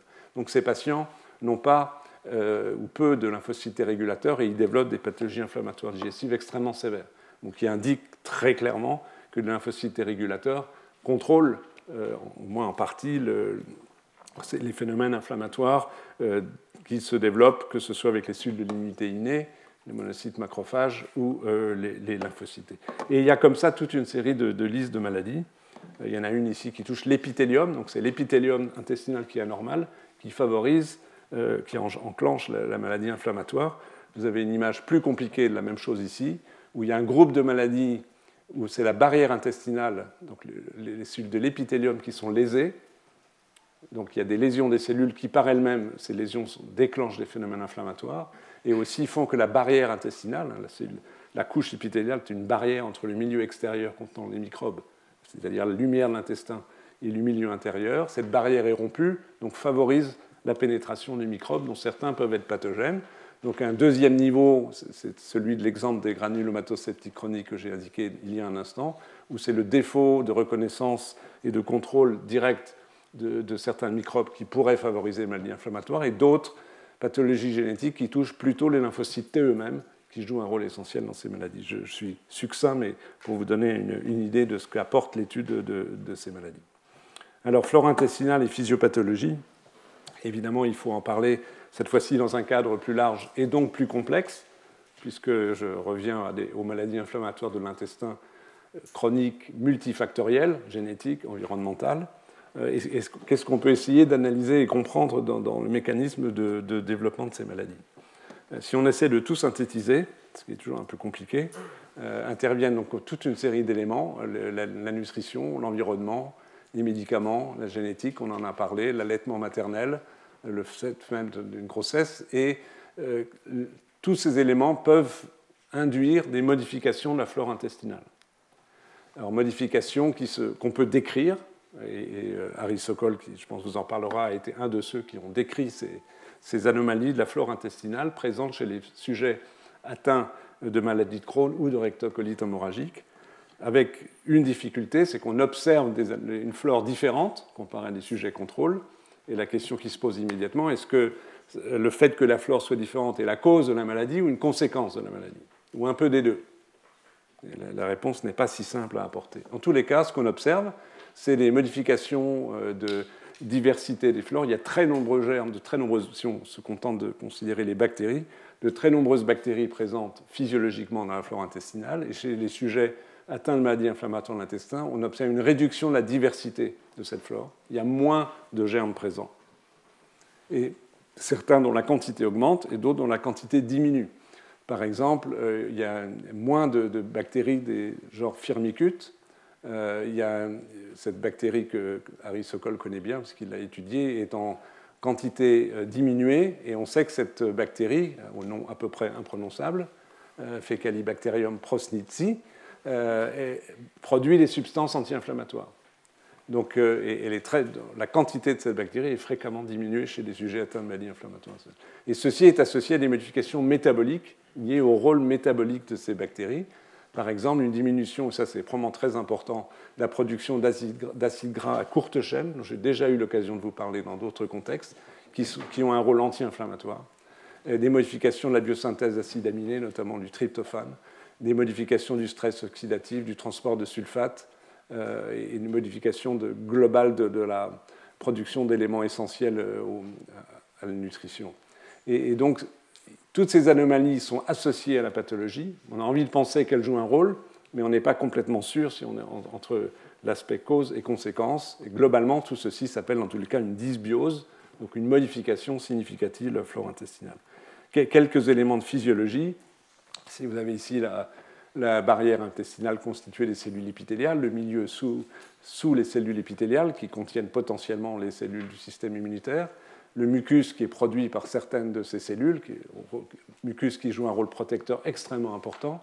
Donc il y a une série de microbes qui sont présents physiologiquement dans la lumière et à proximité des cellules épithéliales. Par exemple, ce prosnitzi, dont j'ai donné le nom tout à l'heure, euh, produit du butyrate, donc ces acides gras à courte chaîne qui diffusent, ce sont des toutes petites molécules, et qui jouent un rôle qui favorise par exemple le, développement des lymphocytes T régulateurs euh, aux dépens des cellules T effectrices. Donc euh, probablement c'est de cette manière, même si c'est une simplification ici, euh, que cette bactérie protège. Cette, autre bactérie, Bacillus fragilis, produit des sucres qui ont eu également un effet favorable à, des fonctions anti-inflammatoires des, lymphocytes Et on pourrait en, évoquer d'autres. Alors, cette flore est modifiée, je l'ai indiqué, et vous avez ici la, synthèse d'une étude parmi des dizaines, peut-être même des centaines, je ne sais pas, d'études qui ont été faites euh, de la flore intestinale chez les patients atteints euh, de maladies inflammatoires de l'intestin. Et on observe, donc pour toute une série de bactéries dont vous avez les noms ici, appartenant à différents genres, euh, ce qui se passe dans la maladie de Crohn, ce qui se passe ici dans la colite ulcéreuse, rectocolite hémorragique, et à titre de contrôle, à, droite, ce sont les patients qui n'ont pas de maladie inflammatoire, mais un, un colon irritable. Donc quand l'évolution se fait vers la gauche, avec les cercles bleus, c'est une réduction du nombre d'espèces bactériennes trouvées dans la flore intestinale étudiée au niveau des selles de, de ces individus. Et en rouge, c'est l'inverse, c'est une augmentation de fréquence. Si on prend la maladie de Crohn, vous voyez qu'il y a beaucoup plus de situations de réduction euh, de, tel ou tel, type de germe. Dans quelques cas, il y a une augmentation. Donc ici, vous avez quelques éléments de, synthèse indiquant quel type de bactéries, euh, d'espèces bactériennes sont réduites, d'autres éventuellement augmentées, donc dans un contexte globalement de perte de diversité. Euh, et de, perte probablement de bactéries qui ont un effet protecteur anti-inflammatoire. J'entre bien sûr pas dans, dans, les détails de ces données. Et je vous rappelle que la discussion de fond complexe, c'est dans quelle mesure ces modifications sont causales ou simplement la conséquence de phénomènes inflammatoires euh, ou de modifications des réponses immunitaires qui par eux-mêmes peuvent modifier la composition de la flore. Et ce sont, des éléments qui restent en partie euh, ouverts. Donc si on, à partir de là, est-ce qu'on peut essayer de modéliser un peu mieux euh, la, physiopathologie de ces pathologies, ici la rectocolite hémorragique. Euh, dans la rectocolite hémorragique intervient probablement euh, des éléments de modification épithéliale importants. Je vous ai évoqué tout à l'heure des facteurs liés aussi à la matrice extracellulaire qui font que euh, la barrière intestinale est, plus perméable et laisse passer plus facilement des bactéries ou des éléments microbiens et qu'une euh, des conséquences aussi, je crois que c'est évoqué là en premier, c'est une réduction de la production du mucus par les cellules épithéliales spécialisées qui le, euh, produisent à, leur surface. Évidemment, ce mucus étant protecteur, c'est aussi un élément qui favorise l'interaction entre microbes euh, et système immunitaire, puisqu'ensuite il y a, jusque avec des élongations dans la lumière et sous les cellules épithéliales, des cellules présentant l'antigène capable d'activer des lymphocytes. Il y a également des, macrophages. Donc, un élément, c'est la perte euh, partielle du mucus. Un deuxième élément, c'est donc la, euh, perte des jonctions serrées entre cellules épithéliales, donc qui, laissent des, espaces qui permettent le passage de molécules ou de microbes à travers les, ou entre plus exactement les cellules épithéliales. Donc, ce sont des éléments pathologiques. Un troisième élément, euh, je n'arrive plus à dire ici, euh, oui, pardon, le troisième élément, c'est la conséquence du deuxième, je l'ai déjà énuméré, donc c'est un passage accru de molécules parce que la, euh, barrière est moins serrée qu'elle ne l'était. Et les conséquences de tout ça, c'est l'activation de cellules dendritiques qui vont présenter des antigènes aux lymphocytes, T, ça peut être des fragments microbiens par exemple, euh, et aussi l'activation de macrophages, donc qui vont créer un contexte pour que l'activation de l'immunité adaptative et des lymphocytes en particulier se fasse dans un sens euh, qui euh, génère des lymphocytes effecteurs pathogènes et non pas des lymphocytes plutôt protecteurs. Et de même sont produits des chémokines qui vont attirer de nouvelles cellules du système immunitaire à travers, notamment, je, l'évoque parce qu'on en, on en dira un mot tout à l'heure en thérapeutique, à travers une, intégrine. Je vous ai parlé d'intégrine comme facteur génétique tout à l'heure. Les, les, lymphocytes susceptibles de migrer vers l'intestin ont à leur, à leur, surface une molécule qui s'appelle alpha-4 bêta-7, donc une molécule d'adhésion qui reconnaît la surface de l'endothélium vasculaire au niveau de l'intestin, une molécule s'appelle MADCAM1. Je suis désolé de cette terminologie, mais cette adhésion est une étape très importante pour le recrutement des leucocytes, des lymphocytes entre autres, mais pas uniquement, vers les lésions. Donc tout ceci est favorisé indirectement par le contexte cytokinique euh, de ces cellules macrophagiques qui, sont activées. Donc schématiquement, des défauts quantitatifs, évidemment c'est relativement approximatif hein, ce que je vous dis, mais ce sont des notions rassemblées aujourd'hui. Les défauts quantitatifs et qualitatifs de la synthèse des mucines, du mucus, c'est le, point de départ ici, les lésions de l'épithélium, le, fait que les jonctions serrées soient perdues, l'augmentation de la perméabilité de la barrière intestinale favorisent secondairement l'activation des cellules du système immunitaire qui vont créer, euh, qui vont aggraver les, lésions. Une autre façon de le montrer, un peu différente, parce qu'ici ce n'est pas spécifique, loin de là, de la rectocolite hémorragique. À gauche, vous avez schématiquement un intestin normal, les villosités, euh, les cellules épithéliales, donc qui forment cette barrière très importante qui évite l'induction de réponse immune sous-jacente, mais aussi la présence de microbes qui produisent par exemple les fameux acides gras à chaîne courte, je vous ai déjà parlé tout à l'heure. Le prosniti produit notamment ces, acides gras qui diffusent et qui favorisent plutôt euh, un équilibre et le développement de cellules T régulatrices, donc une absence de réponse inflammatoire, alors que dans un contexte, ici plutôt de maladie de Crohn, favorisé par des éléments environnementaux, le tabac, euh, certains aliments, la prise de médicaments, va favoriser, si on, leur accorde un facteur causal, des modifications de la flore, notamment par exemple la présence de protéobactéries, euh, qui, elles, vont déclencher une réponse inflammatoire, ce d'autant qu'apparaissent des lésions des cellules à mucus, on en a déjà parlé, des cellules de Panette, qui sont des cellules spécialisées de l'intestin, qui produisent des facteurs de l'immunité innée qui limitent le, développement euh, microbien. Donc l'ensemble favorise l'activation macrophagique, la production des cytokines, dont le TNF, dont on va reparler, l'activation de lymphocytes cette fois-ci dans un sens pro-inflammatoire. On va passer ça pour pas être trop long. Euh, juste pour revenir sur une notion que j'ai déjà évoquée, mais qui me paraît intéressante à, considérer, parce que je pense qu'il y a des éléments qui en sont en train de s'accumuler pour, penser que ce, modèle que je vais évoquer dans un instant euh, a un certain sens dans les tentatives d'explication physiopathologique de la maladie de Crohn c'est finalement ne pas considérer la maladie de Crohn comme stricto sensu une maladie inflammatoire, qu'elle est bien évidemment, mais elle est d'abord un déficit immunitaire. C'est-à-dire qu'elle est peut-être d'abord un défaut de contrôle de la flore microbienne, physiologique ou, modifiée. Euh, d'une part parce qu'on trouve des, éléments qui vont dans ce sens, sont le fait que les lésions inflammatoires, j'ai déjà évoqué, sont très semblables à celles qu'on observe chez les patients qui ont une anomalie génétique unique qui fait que les polynucléaires neutrophiles et les macrophages sont moins bien capables de tuer des bactéries et aussi euh, des champignons, avec la défaut de génération des radicaux euh, d'oxygène libres ici. Et puis les anomalies génétiques euh, ou les facteurs de risque génétiques qu'on trouve dans la maladie de Crohn, on a parlé de node 2 tout à l'heure, des éléments de l'autophagie qui sont une façon aussi de pouvoir contrôler des microbes au sein de cellules. Euh, tous ces éléments plaident pour un déficit de l'autophagie, donc dans une autre façon de euh, contrôler les bactéries, donc de permettre une clairance bactérienne. Donc on peut faire une hypothèse qui n'est pas euh, absurde aujourd'hui. Il y a des éléments complémentaires donc qui lient éléments génétiques et tel ou tel type de, pardon, et contrôle de tel ou tel type de classe bactérienne. Je pense d'ailleurs que Harry a publié quelques, données là-dessus aussi. Je ne sais pas si tu en parleras tout à l'heure, pas très bien.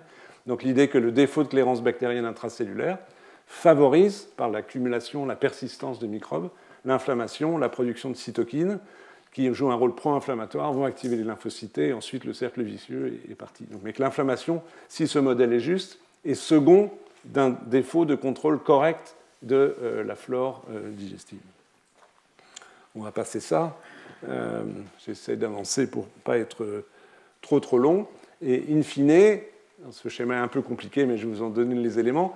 Si, on poursuit le raisonnement à partir de, ce qui pourrait être, entre autres, un défaut partielle par les cellules phagocytaires et les cellules impliquées dans les réponses de innée, qui impliquent les cellules épithéliales elles-mêmes, hein, par exemple par la production de peptides antimicrobiens comme ici, que le, défaut de contrôle microbien favorise donc l'activation macrophagique, euh, l'activation des cellules dendritiques, la présentation d'antigènes aux lymphocytes, mais dans un contexte où sont produits des cytokines comme l'interleukine 6, l'interleukine 23, le TNF, qui vont mettre en jeu de façon variable en fonction des pathologies différents types d'effecteurs de lymphocytes, les, dites de TH1 qui produisent interféron gamma, IL6 et TNF qu'on rencontre la maladie de Crohn, par exemple. Euh, peut-être, c'est un peu moins clair, les cellules de type TH2, dont je vous ai parlé à propos d'asthme la semaine dernière, dans un autre contexte, qui produisent d'autres cytokines, mais à nouveau le TNF, ce n'est pas inintéressant de l'observer, peut être impliqué dans certaines situations de rectocolite hémorragique. Les cellules TH17, c'est un peu plus compliqué parce qu'elles ont à la fois un rôle protecteur et un rôle pathogène en fonction du contexte et des cytokines produites. Et les cellules T régulatrices, qui, elles, dans ce contexte d'inflammation, ne sont pas particulièrement activées mais qui évidemment physiologiquement joue un rôle en contrôlant les autres, populations. Donc, un élément important à considérer parce qu'il intervient euh, dans la thérapeutique dont je vais vous parler dans, bientôt, c'est le TNF, donc qui est une des cytokines produites de façon importante au cours euh, des maladies inflammatoires de l'intestin. Et cette cytokine, elle est produite à la fois par les macrophages, par les cellules dendritiques, par des lymphocytes T, par des adipocytes, c'est moins important ici probablement, et des fibroblastes. Et ce TNF agit sur toute une série euh, de composants cellulaires qui sont présents au niveau de l'intestin et, ont un rôle pro-inflammatoire.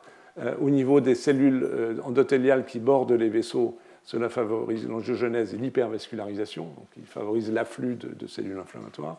Au niveau des macrophages, en, activant les, processus de production d'autres cytokines comme l'interleukine 1, l'interleukine 6 et des substances toxiques, et, qui jouent un rôle aussi, qui s'opposent aux actions réparatrices d'une autre classe de macrophages, on a parlé dans un autre contexte. Au niveau des, des cellules épithéliales de l'intestin, euh, en induisant la mort des cellules, donc évidemment c'est une façon supplémentaire de rompre la barrière intestinale. Au niveau des cellules musculaires qui sont euh, en périphérie également d'entraîner des, des destructions et des modifications de la matrice extracellulaire, et au niveau des, lymphocytes effecteurs en les, en les, rendant résistants à, la mort cellulaire. Donc toute une série d'éléments qu'on retrouve dans euh, le mécanisme de ces maladies sont mis en jeu par le TNF. Ça ne veut pas dire que le TNF est responsable de tout, mais à l'évidence, il joue un rôle important, et, cela justifie ce que je vais vous dire dans cinq minutes concernant les, thérapeutiques cherchant à neutraliser cette cytokine comme, euh, en gros, traitement de référence aujourd'hui des, formes, en tous les cas, relativement sévères de cette maladie. Alors, un mot quand même expérimental sur microbiote et, lymphocytes T. On peut essayer de mimer euh, l'effet du microbiote, et en particulier pour essayer de répondre à la question cause ou conséquence que j'ai évoquée tout à l'heure. Donc, une façon d'aborder euh, cette question, même si elle est loin d'être parfaite, mais elle est limitée par les euh, modèles disponibles, c'est d'utiliser les microbes qui sont présents dans les selles des patients atteints de maladies inflammatoires, en poussée, maladie de Crohn ou rectocolite hémorragique, ou bien évidemment des selles de sujet contrôle, et d'injecter, de transférer ces germes, ce microbiote, à des souris qui sont génétiquement susceptibles à développer une maladie inflammatoire de l'intestin. Autrement dit, est-ce que les microbes qui sont présents dans les selles de sujets atteints de maladie de Crohn peuvent favoriser chez une souris la survenue d'une maladie de Crohn? Et si oui, qu'est-ce qu'on observe au niveau de l'intestin de ces souris? Et si on fait la même chose avec des, microbes d'un individu bien portant, est-ce que dans ce cas-là, on ne va pas transférer la maladie? Enfin bref, on compare. Et ce qu'on observe, c'est que de fait, euh, ce, type de transfert de bactéries issues de celles humaines de patients atteints de maladies inflammatoires de l'intestin favorise la survenue de maladies inflammatoires de l'intestin chez la souris, donc ce qui suggère un rôle causal, en tous les cas un certain rôle. Et on peut montrer que dans ce cas-là, au niveau du côlon, on trouve un plus grand pourcentage et nombre, colon, iléon ou ganglion mésentérique, donc qui drainent la région inflammatoire, de cellules T effectrices, ici de type TH17, et qui expriment un, facteur de transcription qui s'appelle ROR ou RORC, peu importe, et qui, sont, qui jouent très probablement un rôle pathogène dans, la maladie de Crohn. Donc c'est une sous-catégorie des lymphocytes CD4. Donc on en trouve plus dans le côlon, dans l'iléon, et aussi dans les ganglions mésentériques de ces souris, donc sous l'effet du transfert, uniquement du transfert de, flore microbienne pathologiques de sujets qui ont cette maladie inflammatoire. Donc, qui suggère encore une fois que la, flore a un rôle dans ces pathologies. Si on regarde les lymphocytes T régulateurs, de la même façon qu'on a regardé jusqu'au préalable les cellules T effectrices, il n'y a pas de différence schématiquement. Donc il ne semble pas que, ça intervienne globalement, en tous les cas, sur le nombre de cellules T régulateurs ou le nombre de, cellules, la fraction de cellules qui produisent une des cytokines anti-inflammatoires, euh, comme euh, l'interleukine 10. Euh, ce qu'on peut montrer, c'est que la flore, maintenant commensale, la flore contrôle de sujets bien portants, induit la présence de ces cellules T régulatrices. Et ce sont des cellules T régulatrices particulières qui expriment le même facteur de transcription que les cellules T effectrices. Une chose un petit peu compliquée, mais en gros, ce sont les cellules T régulatrices spécialisées de l'intestin, je, schématise, qui sont présentes en plus grande quantité. Donc la flore commensale, commensale, ça veut dire physiologique, de sujets n'ont pas de maladie inflammatoire de l'intestin, favorise l'émergence d'une catégorie de lymphocytes régulateurs protecteurs. Donc à nouveau, qui suggère un rôle de, protection. On peut aller encore un peu plus loin dans, ce type d'analyse. Ce sont des données publiées très récemment dans un journal d'immunologie, où euh, le modèle est d'induire une colite chez la souris, cette fois-ci en deux temps, par transfert de lymphocytes TCD4 de souris dans des souris qui n'ont pas de lymphocytes T sont génétiquement modifiés pour ne pas avoir lymphocytes, les souris Raguin knockout. Donc on leur transfère des lymphocytes CD4. On sait depuis longtemps qu'on peut créer ainsi des lésions inflammatoires de l'intestin. C'était montré par une chercheuse britannique, Fiona Pauri, il y a une vingtaine d'années. mais la différence, c'est qu'on le fait dans un contexte où on utilise une flore humaine de sujets sains ou de sujets atteints de maladies inflammatoires chroniques de l'intestin. Donc c'est le même modèle que celui que je viens d'évoquer, mais en deux temps, où il y a aussi transfert des lymphocytes CD4. Et on peut voir que si les lymphocytes transférés ont été activés dans un contexte de la flore euh, humaine pathologique, eh bien, ce sont les courbes en rouge. Les souris ne vont pas bien, elles perdent du poids, contrairement aux autres souris. Elles ont une quantité importante de molécules inflammatoires comme la lipocaline. Et si on regarde l'histologie, euh, on peut faire avec des microbiotes de maladies de Crohn, de, de, colite euh, hémorragique rectocolite hémorragique, là, l'intestin est très inflammatoire. Il y, a, beaucoup de cellules entre les, cryptes, comparé à, ici à des situations contrôle. Donc on, peut générer ainsi, en deux temps, euh, microbiote et par lymphocyte TCD4, chez la souris, à partir de la flore humaine pathologique, ce, type de maladie inflammatoire. Et à nouveau, on retrouve qu'il y a un excès de cellules T effecteurs qui exprime ROR gamma et qu'il n'y a pas vraiment de modification des cellules T régulatrices. Et on peut corréler les résultats. Si on part, on prend comme, euh, comme élément, comme paramètre le poids des souris après six semaines. Évidemment, plus elles ont une maladie inflammatoire, plus elles perdent du poids. Donc c'est une façon raisonnable et simple d'étudier ce qui se passe. Et on, on, on, corrèle cette perte de poids chez les souris en point rouge. Ce sont celles qui ont été colonisées avec la flore pathologique et en point bleu avec la flore non pathologique. Il y a de temps en temps des corrélations inverses et de temps en temps des corrélations directes. Euh, vous voyez ici la, corrélation inverse. Les souris auront d'autant moins de poids euh, qu'elles euh, ont été colonisées avec la flore pathologique et qu'elles ont beaucoup de cellules effectrices ROR gamma positives. Donc ces cellules T effectrices et de type TH17 dans ce cas-là, et qu'elles ont d'autant moins, c'est l'image en miroir, de lymphocytes T régulateurs. Donc on peut reconstituer partiellement une image qui correspond à gauche c'est le côlon, à droite c'est l'iléon, mais c'est la même chose en termes de, résultats. Donc on peut induire, c'est évidemment un modèle expérimental, c'est un modèle expérimental, mais on peut induire une maladie inflammatoire de l'intestin euh, avec le développement de lymphocytes effecteurs qui ont un certain type d'expression moléculaire et notamment ce facteur transcription ROR gamma T, avec un déficit relatif en cellules régulatrices qui expriment aussi ce marqueur ROR gamma T. Ce sont les cellules régulatrices schématiquement présentes euh, dans l'intestin. Et donc il y, a un lien avec la, flore pathologique donc, qui soutient encore l'idée que cette flore puisse jouer un rôle dans l'induction ou la progression de, la maladie. Euh, je vais passer ça pour finir avec les éléments thérapeutiques. Donc vous voyez, je vous ai donné un certain nombre d'éléments, mais rien de précis, j'en suis désolé, j'en suis conscient, et rien de simple. Mais néanmoins, euh, des éléments qui impliquent les modifications du microbiote, les modifications des cellules épithéliales, qui sont une première ligne de défense, notamment dans la rectocolite hémorragique, euh, où il y, a, des éléments particulièrement marqués du fait que la barrière intestinale est en grande partie lésée, l'induction seconde de, cellules de l'immunité innée de nature phagocytaire et l'activation T, sachant que le mauvais contrôle des populations microbiennes par les cellules phagocytaires est un élément qui favorise la réponse inflammatoire persistante des lymphocytes. Alors pour finir, un mot thérapeutique, avec quelques notions acquises et, peut-être de, perspectives. Schématiquement, les, traitements dont disposent les médecins qui, traitent ces malades vont de médicaments anti-inflammatoires néo-stéroïdiens, les corticoïdes, qui et sont toujours abondamment utilisés. Ce sont des agents, comme vous le savez, anti-inflammatoires très puissants, mais malheureusement qui ont beaucoup d'effets secondaires, qui ont une action non spécifique sur toutes les composantes de l'immunité et sur beaucoup d'aspects euh, non immunologiques, qui fait qu'il est difficile de les utiliser.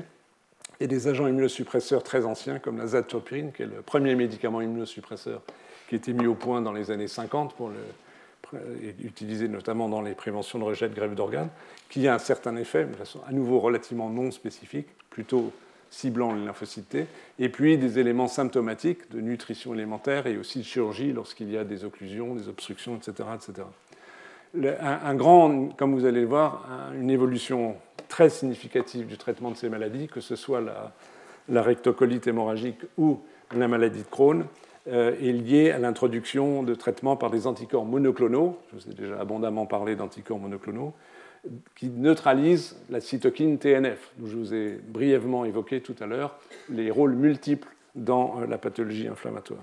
Et une façon, si on schématise ce que l'on sait aujourd'hui, c'est que deux malades sur trois répondent à ce traitement, vont mieux, un sur trois est mis en rémission complète, ce qui est un bon résultat pour un traitement qui est relativement bien toléré. Euh, donc ce n'est pas parfait, mais c'est assez encourageant. Et puis il y a d'autres stratégies thérapeutiques qui ciblent tel ou tel composant des réponses immunes euh, qui sont euh, envisagées. Je vous ai déjà montré cette diapo, c'est juste pour vous rappeler les multiples rôles ciblant à peu près toutes les cellules présentes dans les lésions intestinales du TNF. Et donc quelques résultats cliniques qui ont été publiés dans les 10-15 dernières années. Ici, c'est le traitement par anticorps anti-TNF, il s'appelle l'infliximab, peu importe les détails, il y en a plusieurs types. Euh, ce sont des anticorps humains ou humanisés, donc ils sont bien tolérés, qui déclenchent peu enfin, relativement peu de réponse immunitaire. Ici, c'est le traitement de la rectocolite hémorragique. Donc, dans cette étude précise, c'est 364 malades qui avaient une atteinte modérée ou sévère et qui ont reçu soit un placebo, euh, comme toute étude digne de ce nom, soit un anticorps à des doses soit de 5, soit de 10 mg par kilo par voie intraveineuse, à J0, deux semaines, six semaines, puis chaque huit semaines. Euh, et puis, il y a deux études ici. Les patients été suivis 46 semaines ou 22 semaines, et on regarde ce qui se passe. Donc, les deux études s'appellent ACT1, ACT2. Ici, dans, ce diagramme, c'est le pourcentage de qui ont une réponse, donc une amélioration selon un certain nombre de critères qui ont été définis. Euh, et vous pouvez voir euh, que vous avez en bleu clair, c'est la première dose, en bleu plus sombre, la deuxième dose. Il n'y a pas vraiment de différence, mais il y a à peu près 65% allez, globalement de patients qui répondent dans cette étude, là aussi. Euh, dans ce, second diagramme vous montre le pourcentage de malades chez lesquels on obtient une rémission complète, la disparition de tous les signes cliniques et histologiques. C'est évidemment moins important, mais de l'ordre de 30-35%. Et euh, vous avez ici la fraction des patients sur lesquels, lorsqu'on fait une biopsie, on s'aperçoit que les lésions muqueuses ont disparu, les lésions que je vous avais montrées tout à fait initialement, et ça concerne à peu près 60% des patients. Donc c'est un résultat évidemment qui est encourageant, même s'il n'est pas parfait, ce d'autant, encore une fois, que ce traitement est bien toléré. Euh, vous avez ici les, les, patients chez lesquels la réponse se maintient au cours du temps, à 8 semaines et 30 semaines, et ici 54 semaines même, donc c'est près de la moitié des malades. Là, c'est un peu moins de 40% des malades, comme vous pouvez le lire. Dans la première étude, là, c'est la réponse à 8 et 30 semaines. Euh, vous voyez que ça se situe aussi entre 40 à 50 Donc il, y a, un effet persistant du traitement, mais il y a des rechutes, puisque le pourcentage de patients qui sont toujours en rémission à 8 semaines et 30 semaines n'est que de 23 et 26% etc., etc. Donc la différence entre les deux, c'est le fait que malgré ce traitement, des patients ont une nouvelle poussée de, la maladie. Comme ce traitement, euh, même s'il apporte euh, beaucoup la prise en charge des patients n'est pas parfaite. Toute une série d'autres stratégies ont été ou sont envisagées, ciblant tel ou tel fonction ou cellule du système, enfin de la réponse inflammatoire.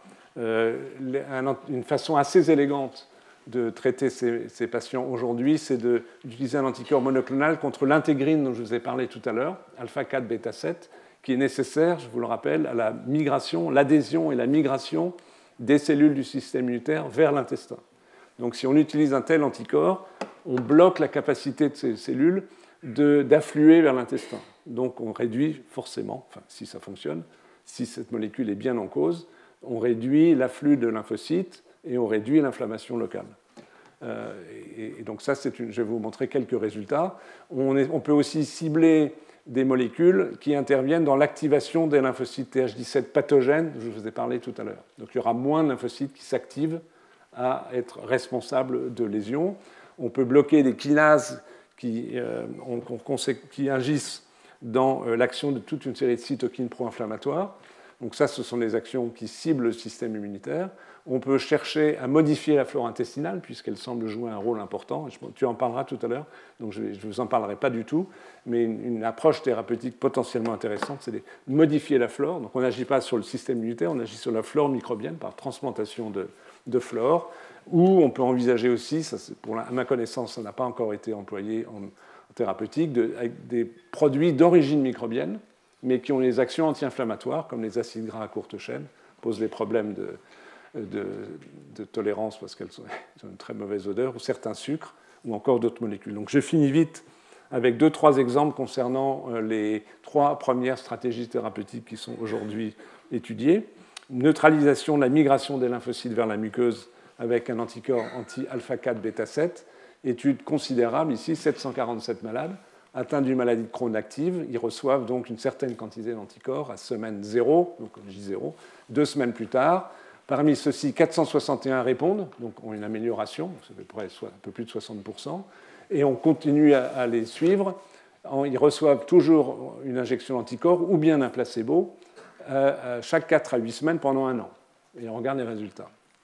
Et ce qu'on observe, c'est que euh, ce traitement est très très bien toléré, il n'a pas d'effet immunosuppresseur, il ne provoque pas d'infection, probablement parce qu'il n'a d'action qu'au niveau de l'intestin et pas ailleurs dans l'organisme. Euh, il permet d'obtenir des rémissions cliniques euh, chez les. L'anticorps s'appelle Veloduzimab. Donc ici, euh, c'est à 8, oui, dans cette colonne-là, c'est les patients reçus anticorps toutes les 8 semaines, ici toutes les 4 semaines. Ce n'est pas très très différent. Oui, par rapport au placebo, qui a un effet, hein, comme vous pouvez le voir, comme souvent dans ces pathologies, on observe une rémission clinique donc dans, chez 40% des patients. Évidemment, ce sont des patients qui ont déjà reçu d'autres traitements et qui sont des formes particulièrement sévères. Un, indice euh, de réponse indique de l'ordre de 43-45%. À peu près 30% des malades, on arrive à obtenir euh, le fait qu'il n'y ait plus besoin de, corticoïdes, qui est utilisé chez, beaucoup de ces patients. Et la durée de la rémission clinique, malheureusement, est moins bonne. Vous voyez qu'on n'est pas, pas différent du placebo. Donc il y a un effet, mais qui n'a pas l'air très durable. Donc l'efficacité est partielle, transitoire, avec un traitement qui est bien toléré. Euh, la sécurité, elle est bonne, je passe. Euh, ici, c'est l'utilisation d'anticorps qui bloquent les cytokines qui activent les lymphocytes T pathogènes. Donc là, les malades, donc, ce sont des patients qui ont des formes résistantes à l'anti-TNF, hein, donc déjà des malades évolués, plus difficiles à traiter, des formes modérées à sévères, qui reçoivent soit 0, soit 1, soit 3, soit 6 mg par kilo de poids, euh, une injection à chaque fois. Et on regarde après 4 semaines, 6 semaines, 8 semaines, la proportion des patients qui sont améliorés et vous pouvez voir que euh, ceux qui ont reçu euh, une certaine dose d'anticorps, un peu plus que la dose est plus élevée, peu importe, répondent. Mais c'est encore qu'une fraction des malades qui répondent. Mais néanmoins, c'est très appréciable puisque cela vient en deuxième ou troisième ligne de traitement. Et par ailleurs, ça confirme l'idée physiopathologique que je vous ai indiquée tout à l'heure sur le rôle des lymphocytes pathogènes qui sont activés par ces cytokines. Euh, ici, vous avez le maintien, c'est le, même type de traitement, 145 malades, on regarde euh, réponse à 6 semaines, et euh, après qu'ils reçoivent placebo ou l'anticorps aux semaines 8 et 16, et on regarde ce qui se passe un peu plus tard, et vous voyez que ceux qui ont reçu l'anticorps ont une certaine stabilisation de, leur situation de, réponse au cours du temps par rapport au placebo. Donc, il, y a, un, effet, et on peut être peut-être encore plus spécifique en jouant sur le en ciblant une molécule P19 qui appartient à l'IL-23, avec la chaîne P40. Et donc, si on neutralise P19, on neutralise globalement P23, mais on, ne touche pas une autre cytokine qui est importante dans la défense anti-infectieuse, qui contient aussi P40. Donc le premier, l'anticorps dont je vous ai parlé jusque-là, c'est un anti-P40. donc il bloque à la fois, excusez-moi, l'IL-12 et l'IL-23. Mais on peut, il y a maintenant des essais thérapeutiques qui se font en, cherchant à cibler uniquement la P19 pour être plus spécifique et donc induire moins d'effets secondaires. Et à nouveau, c'est le même type d'étude, publiée récemment.